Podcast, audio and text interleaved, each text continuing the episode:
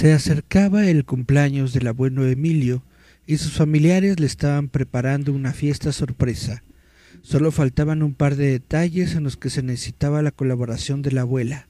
Sin embargo, no pudieron encontrarla cuando la llamaron, por eso dejaron un mensaje en la contestadora. Horas más tarde, Juan vio que un taxi llegaba hasta la puerta de su casa y de ahí bajaron los abuelos. Sabiendo el tema a tratar, Rápido, el chiquillo fue por el viejecillo para entretenerlo en su habitación mientras los demás hablaban sobre su fiesta. El pobre ancianito lucía muy cansado y apesadumbrado. Hacía esfuerzos para sonreír ante todas las gracias de Juanito, pero no pronunciaba ni una sola palabra. Pasando un rato, el niño se dio cuenta del semblante tan triste que su abuelo tenía, hasta parecía que las lágrimas estaban atrapadas en sus ojos quiso abrazarlo para consolarlo. Sin embargo, el hombre levantó su bastón, apuntándolo hacia el chico para que éste no se acercara más. Esta actitud era muy extraña. El abuelo jamás se había negado a un abrazo, por lo que el niño comenzó a interrogarlo. Mucho era lo que hablaba, poca la respuesta que obtenía.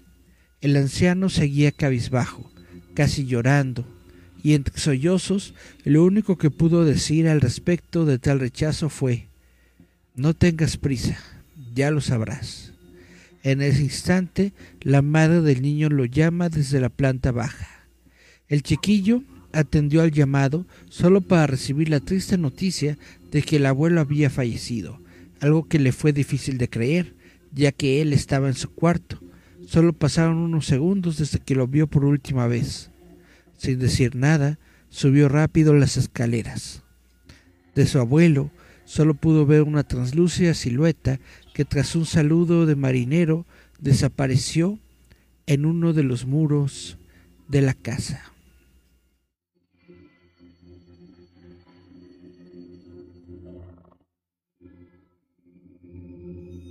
Hola, hola, esto es Visitantes Nocturnos, yo soy Eric Contreras Ayala, espero que estén todos tranquilos y contentos en sus casas.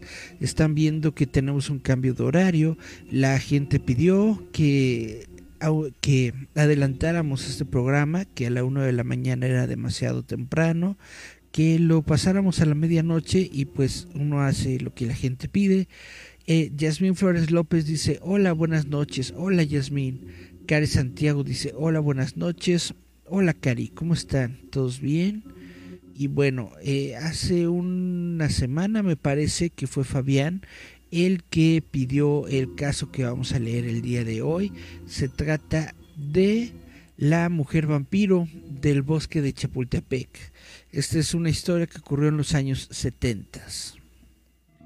Los años 70 marcaron el inicio de esta terrible leyenda.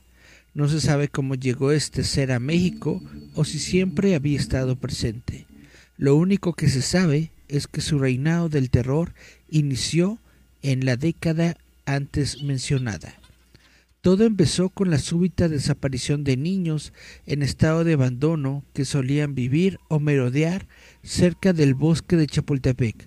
Los pequeños de un día a otro se desvanecían de la faz de la tierra.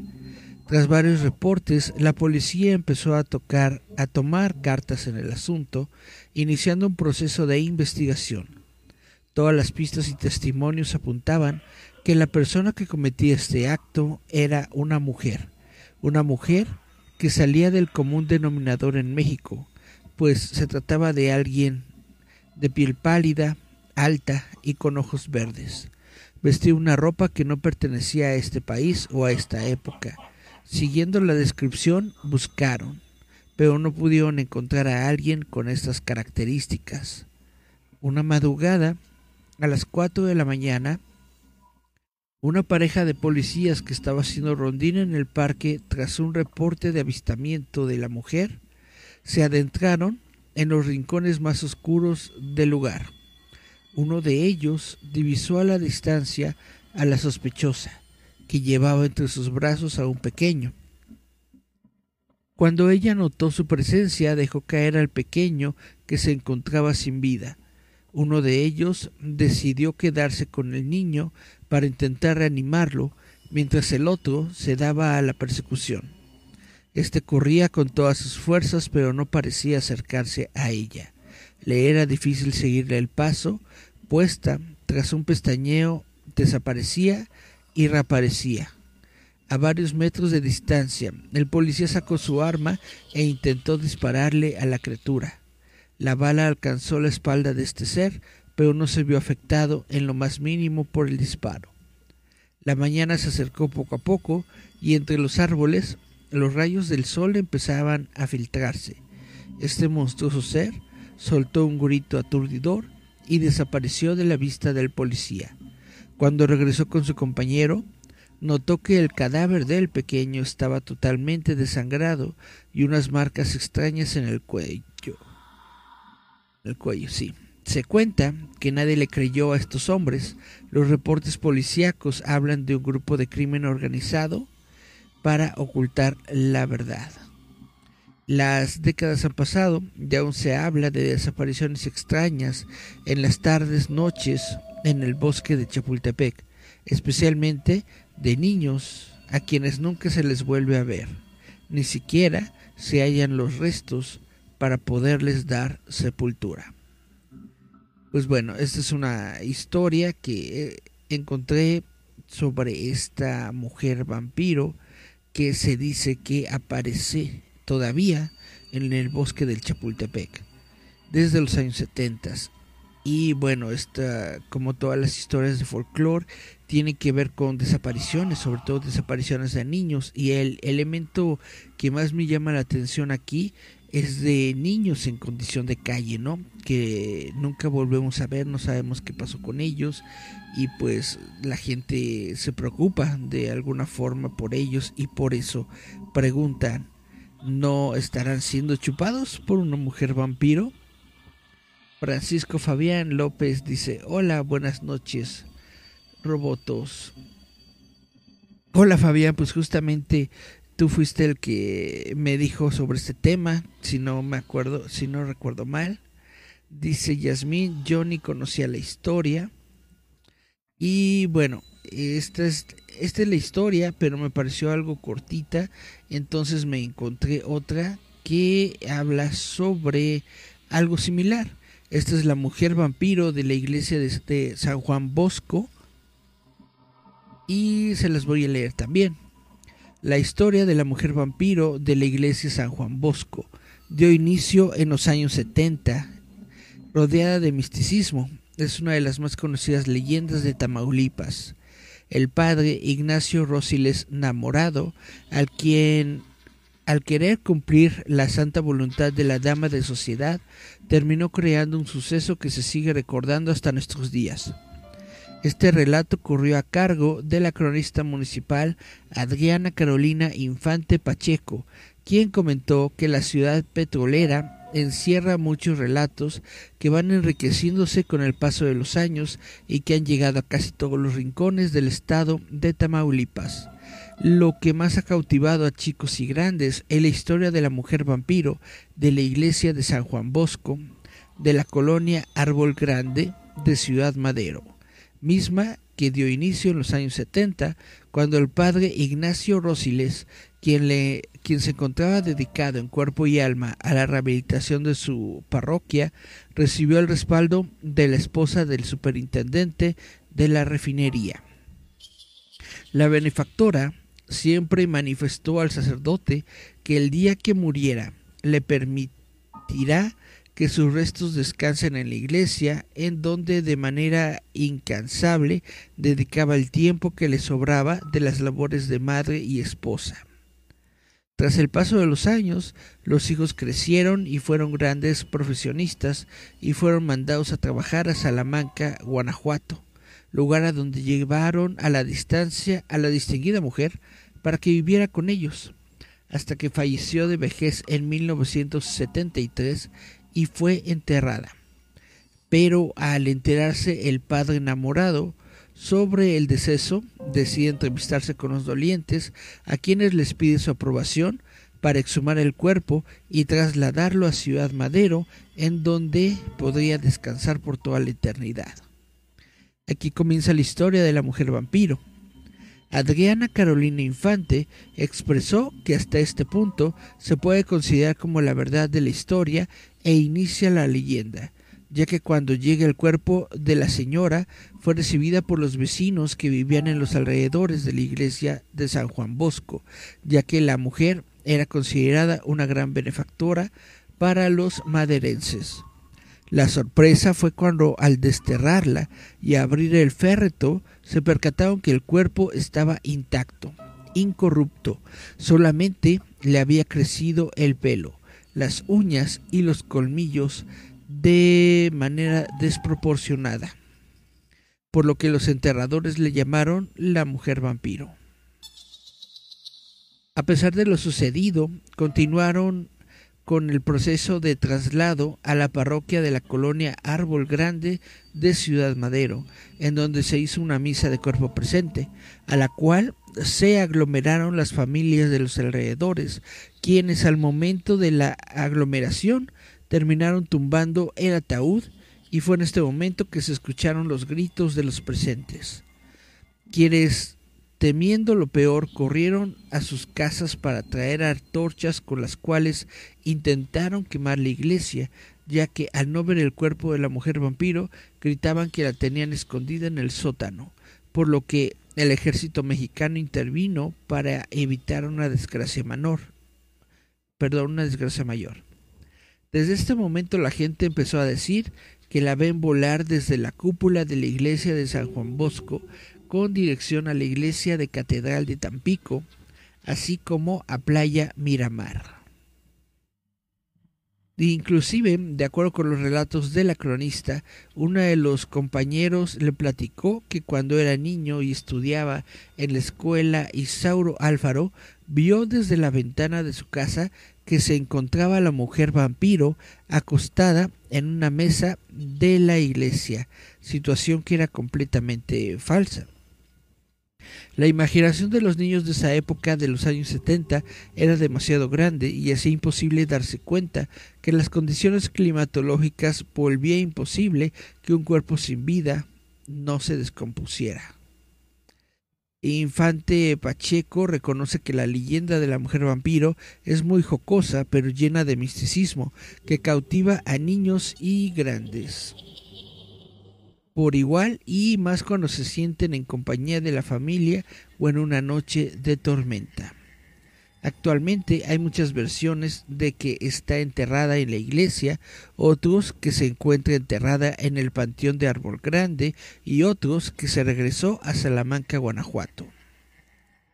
Otra de las historias alrededor de esta mujer vampiro de la iglesia de San Juan Bosco corre a cargo de Ernesto Díaz, quien menciona que cuando se encontraba jugando durante la noche en compañía de sus amigos en la colonia de Árbol Grande, se percató de cómo alguien cruzaba los cielos, lo que provocó el temor de los presentes, quienes salieron corriendo. Fue un gran susto lo que nos llevamos. La mujer vampiro cruzó los aires. No supimos qué hacer. Optamos por correr a nuestras casas ya que temíamos que nos chuparan la sangre, dijo el ahora jubilado.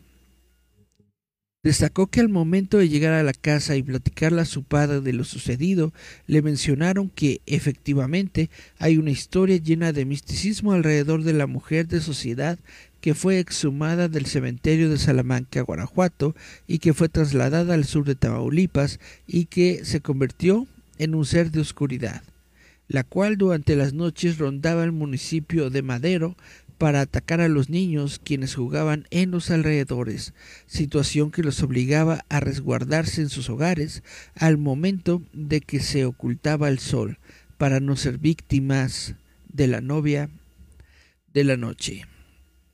Pues este es bastante interesante porque es un eh, relato que inicia justamente con, con, hechos reales, se habla de una persona real y ya después pues eh, parte a la leyenda, qué es lo que realmente ocurrió durante ese velatorio que hizo que la gente pensara que esta mujer era un vampiro.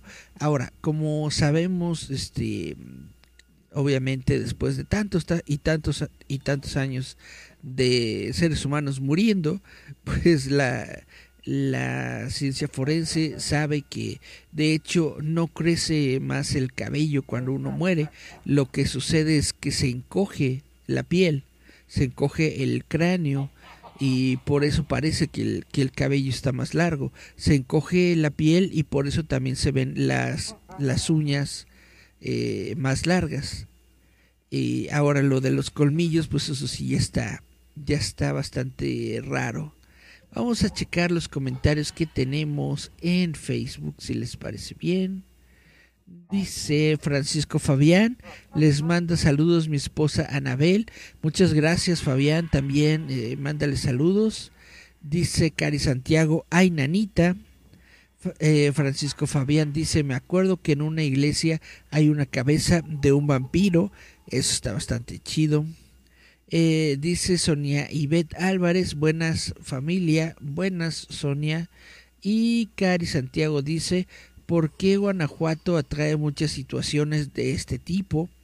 Yo supongo que o Guanajuato es un este un portal místico, eh, espiritual, bla bla bla, o la gente tiene mucho que no tiene mucho que hacer en Guanajuato. Y Cari Santiago dice, se deshidrata la piel y se encoge. Exactamente, Cari. Eso es lo que sucede con los cuerpos. Por eso cuando los sacan, parece que crecieron este pues varias partes del cuerpo, pero en realidad lo que sucede es que se quedaron sin agüita, se deshidratan y se encogen. Exactamente, es exactamente lo que estás diciendo. Y para evitar eso, con permiso voy a tomar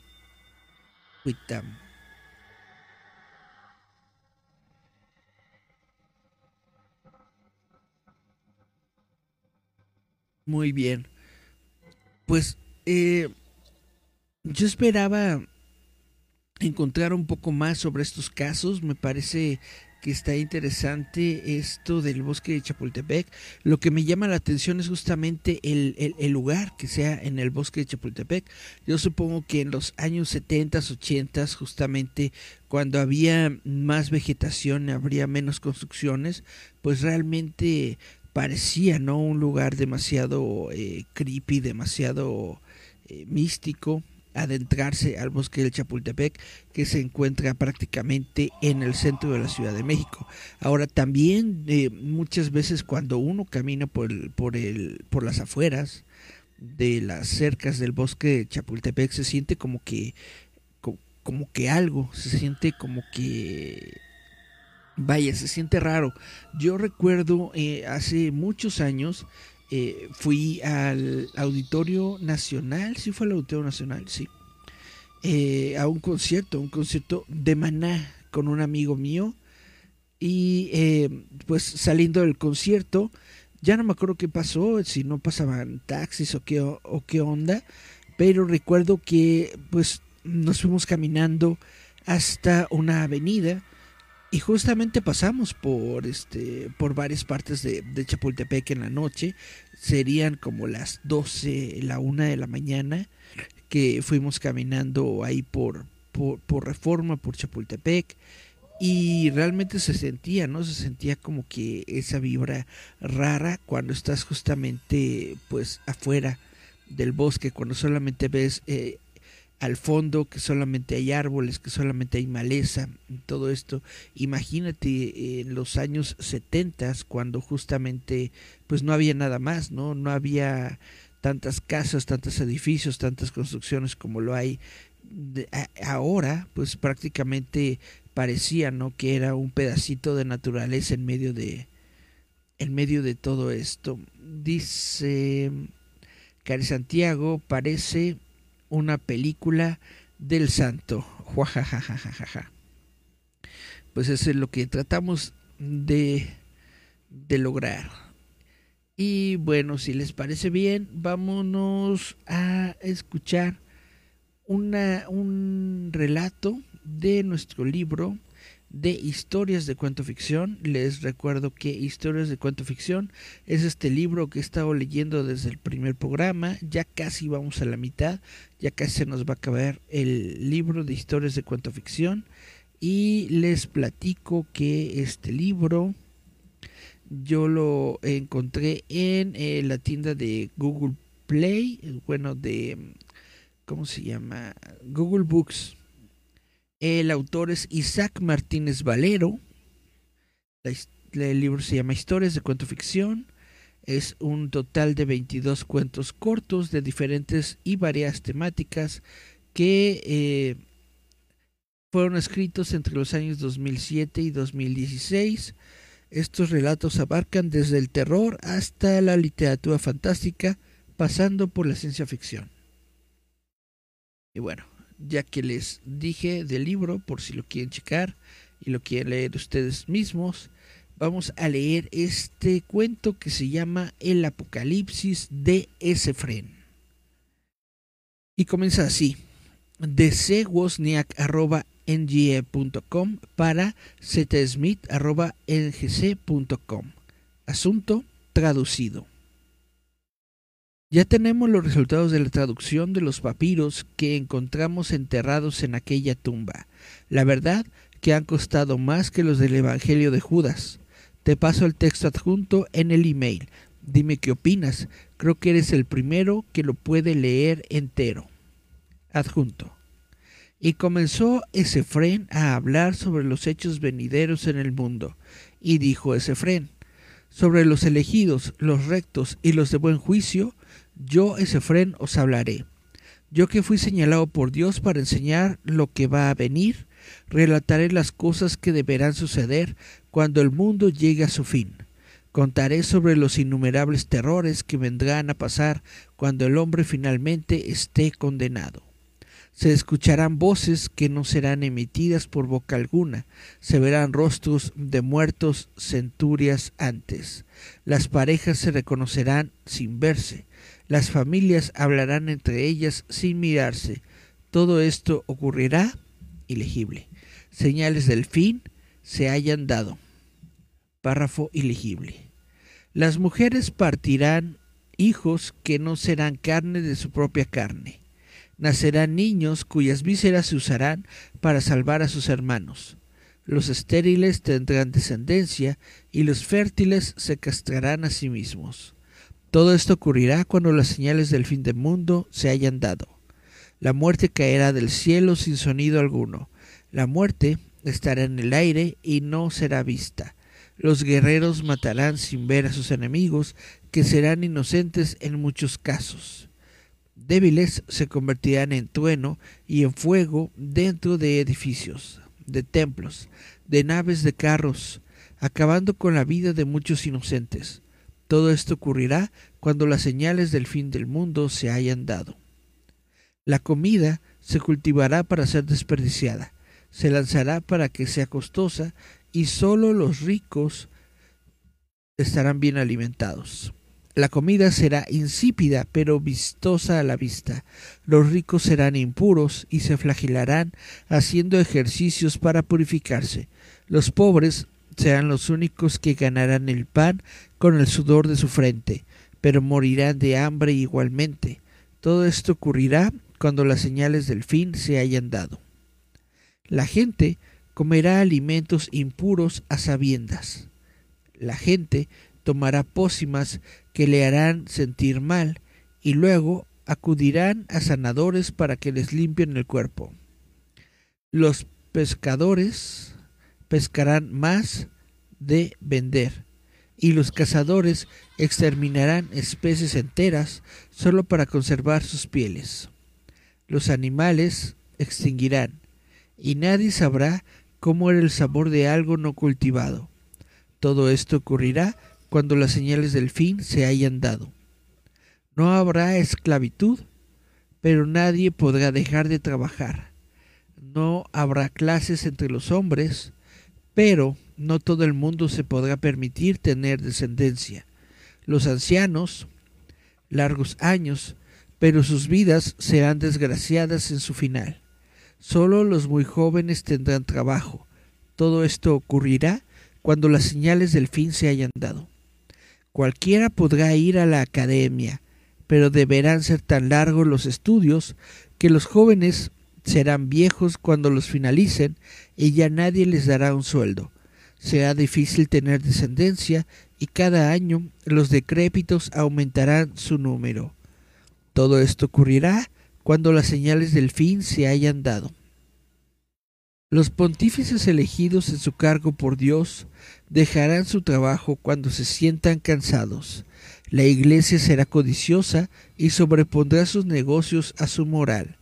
La iglesia esconderá dentro de sus filas a demonios más grandes de los que haya fuera de ella.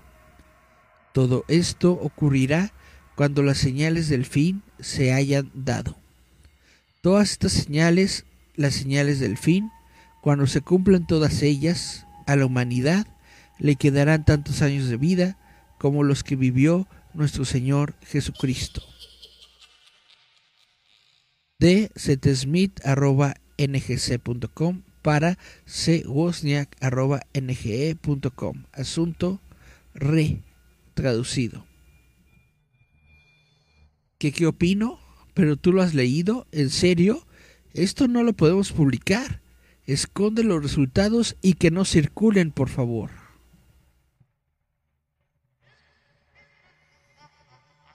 Y este fue el relato. Es eh, profecías, ¿no? Profecías que fueron traducidas de un papiro y enviadas por correo electrónico y que finalmente no fueron publicadas porque según esto estaban muy muy muy fuertes. Chan chan chan. Dice Cari Santiago, mi libro favorito. Dice Cari Santiago, la iglesia será codiciosa. Yo más. Exactamente, pues prácticamente están eh, hablando de esta época, ¿no?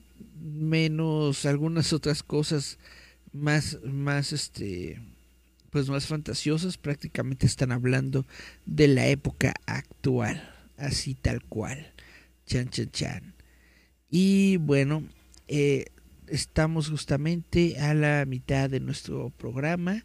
Les quiero agradecer a todos los que están aquí viéndonos. Son seis personas, al menos para esas seis personas que están aquí viéndonos es más o menos la misma cantidad normal, entonces parece que no afecta mucho el cambio de horario. Espero que con esto pues justamente más personas tengan la oportunidad de ver y de escuchar en nuestro programa de visitantes nocturnos. Ahora será a la medianoche de los sábados en lugar de ser a la una de la mañana.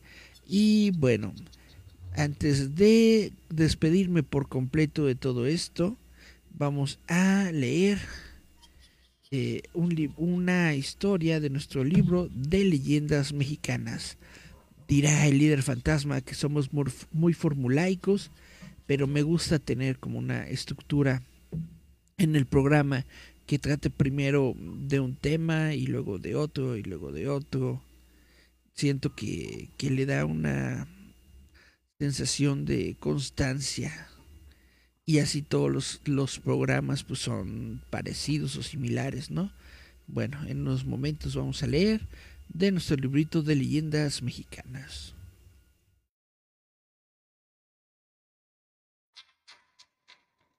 A ver, ¿qué nos encontramos por aquí?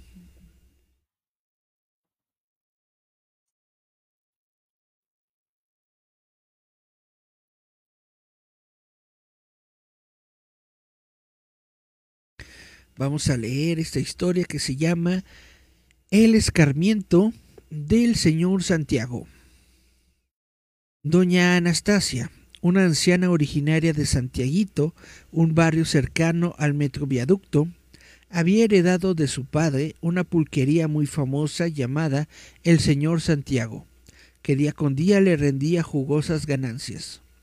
Esta señora tenía dos nietos que habían quedado huérfanos y a los que cuidó como a sus propios hijos. Sin embargo, estos dos jóvenes eran muy borrachos y flojos, no le ayudaban en nada. Ella comenzaba a desesperarse por su actitud.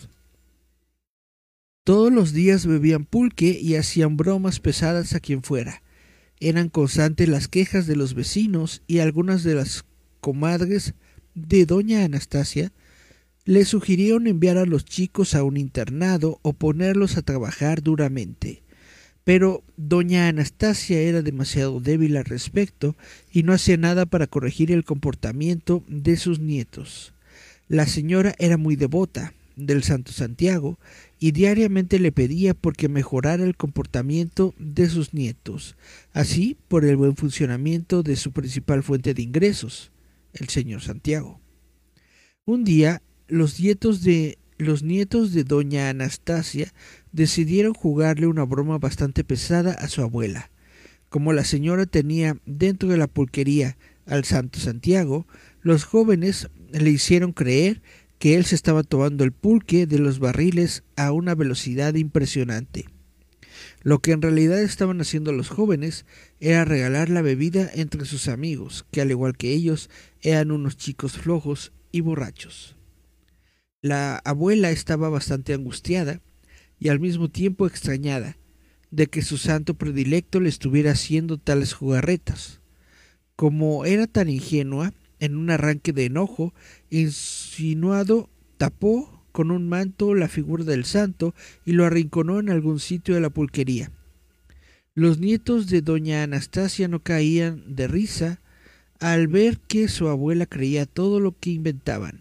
Esa misma tarde se pusieron a beber más de lo normal en casa de uno de sus conocidos y eufóricos relataban una y otra vez el suceso con su abuela y la forma en la que ella había tapado con un manto a su adorado santo. Comenzó a anochecer y los dos jóvenes se dirigieron a el señor Santiago. Querían seguir viviendo y pasaron por un trago de pulque. Cuando llegaron, se percataron de que las luces continuaban encendidas. Se les hizo extraño, pero pensaron que a los empleados se les había olvidado apagarlas. Los jóvenes bebían cuando repentinamente las luces se apagaron. Uno de ellos fue por las veladoras que su abuela guardaba en un closet y cuando volvió con su hermano y encendió una de ellas, vieron correr a alguien por el negocio. ¿Quién anda ahí? preguntaron, pero nadie les contestó. Los chicos se espantaron creyeron que se trataba de un ladrón que había entrado para robar las ganancias de aquel día, pero no lograban ver nada. De pronto, la luz regresó y ante los ojos de los jóvenes, Santiago, el santo, que tanta devoción despertaba en su abuela, se encontraba sentado en una silla, mirándolos fijamente. Los hermanos gritaron espantados, pero no pudieron pronunciar ninguna palabra. El grado de ebriedad, aunado al terror que experimentaban, se los impedía. El señor Santiago ha cobrado vida para hacer justicia, pronunció el santo. Ah, perdón, esa afirmación. El señor Santiago ha cobrado vida para hacer justicia. Los chicos no salían de su asombro y arrepentidísimos se hincaron en ese momento ante Santiago. Este les hizo jurar que nunca más inventarían cosas semejantes, que le contarían toda la verdad a su abuela y que de ahora en adelante, para pagar sus errores, trabajarían en la pulquería sin beber una sola gota. Al día siguiente, los chicos no solamente confesaron todo a su abuela, sino que de inmediato comenzaron a trabajar en el negocio. Nadie se explicaba el cambio repentino en el comportamiento de los jóvenes. Lo cierto es que nunca más se les vio bebiendo ni haciendo bromas pesadas a nadie. Si usted, de casualidad, visita el barrio de Santiaguito, quizá encuentre todavía la pulquería del señor Santiago.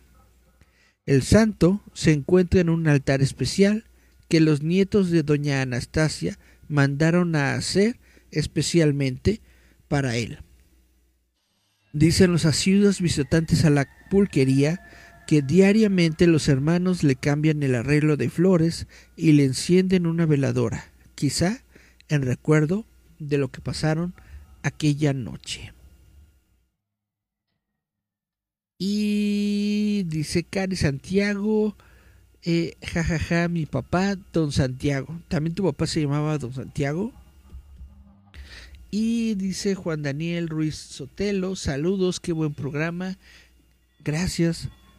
Pues eh, bueno, esta es la última parte de nuestro programa.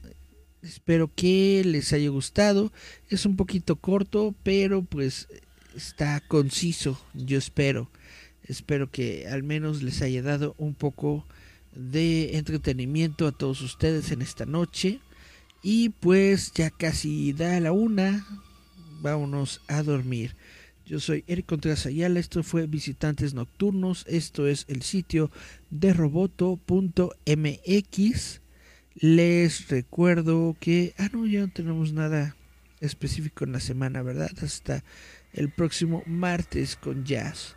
Pero bueno, muchas gracias a todos ustedes por estar aquí, muchas gracias a todos los que dieron like, los que comentaron, Cari Santiago, Juan Daniel Ruiz, eh, Sonia Ibet, Francisco Fabián, eh, Yasmín, y Yasmín. Muy bien, muchas gracias a todos ustedes, muchas gracias por estar en la frecuencia de Roboto. Nos escuchamos, vemos la próxima semana. Esto fue Visitantes Nocturnos, ñaca, ñaca, ñaca.